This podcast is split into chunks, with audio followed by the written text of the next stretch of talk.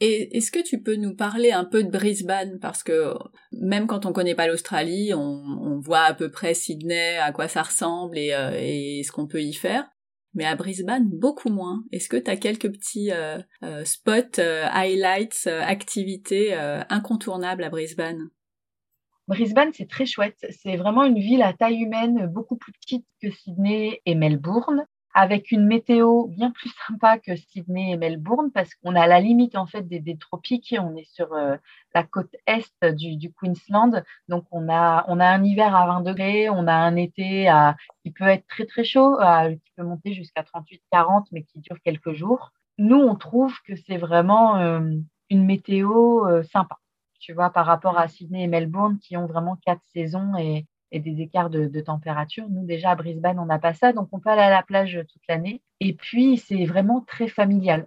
Euh, pour euh, connaître un petit peu les, autres villes, c'est vraiment, tout est euh, autour de la famille. de toute façon, l'Australie en elle-même hein, est, hyper, hyper tournée famille. Mais Brisbane, ouais, c'est très, très sympa. Tu peux faire plein de choses, que ce soit de la plage, de la montagne, des, des randonnées, des grands parcs à eau gratuits qui sont à dispo dans les, dans les petits suburbs autour de Brisbane. Il y a plein, plein de choses à faire. Nous, on a toujours trouvé que c'était l'idéal pour une jeune famille avec, euh, avec des, des jeunes enfants.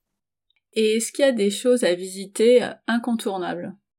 Oh bah, Je dirais que l'incontournable, c'est le centre de Brisbane en, en lui-même, qui est construit tout autour de, de la rivière avec ce qu'on appelle South Bank, qui est en plein cœur de la ville, qui est au bord de la rivière, qui est une piscine artificielle au cœur de la ville, qui est un accès libre pour tout le monde. Ça, c'est incontournable avec sa grande roue qui surplombe et le lagon et la ville en elle-même. La ville, c'est des grands buildings. Donc, il y a vraiment un contraste entre cette, ville hyper moderne et puis euh, ce, lagon euh, très vert et très euh, bleu, bleu turquoise. Ça, c'est définitivement un endroit à visiter. Et puis ensuite, c'est autour de Brisbane, c'est les plages au sud et au nord, la Gold Coast, la Sunshine Coast, qui sont vraiment euh, des, incontournables. sur la Gold Coast, on a Surfers Paradise, qui est le paradis des surfeurs. Et voilà, c'est des incontournables à la vie à Brisbane.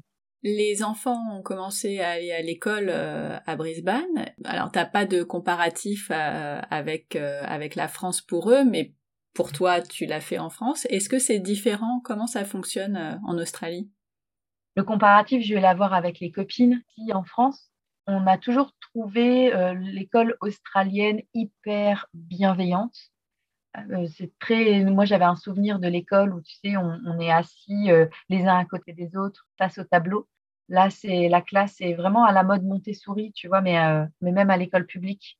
Donc, c'est des, tables rondes, des coussins par terre. J'ai toujours apprécié ce, mode où euh, les activités, les enfants choisissent leur activité dans la journée, peuvent passer d'une activité à l'autre.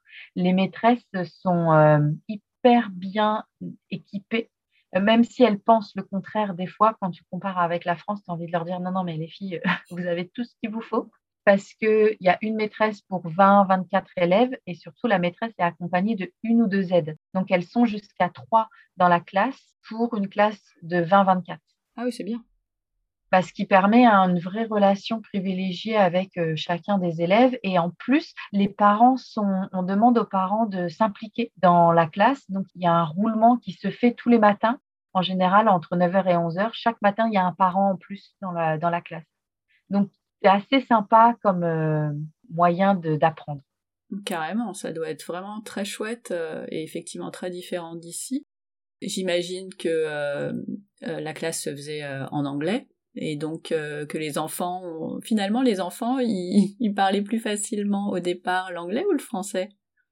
Alors euh, le fait d'être français tous les deux avec Guillaume, ça a permis de, ça a été une grande chance pour nous de, bah, de pouvoir garder le français à la maison. Je vois, je fais la différence par rapport à mes copines françaises mariées avec des Australiens. Pour euh, coup le mari ne parle pas français, un petit peu plus compliqué de garder le français.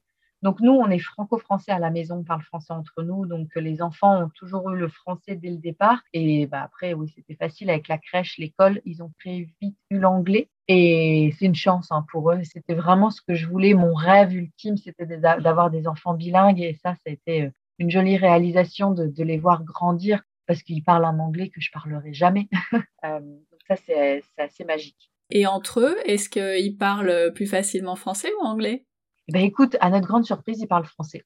on s'y attendait pas du tout parce que quand tu vois tous les copains autour de nous qui ont à peu près le même schéma euh, familial, c'est vrai que l'anglais prime souvent. Et je pense qu'on doit ça à notre grand qui a toujours parlé français à son petit frère, donc ils parlent français entre eux. Est-ce qu'il y a quand même des choses que vous n'aimiez pas euh, en Australie, euh, en tout cas à cette époque-là?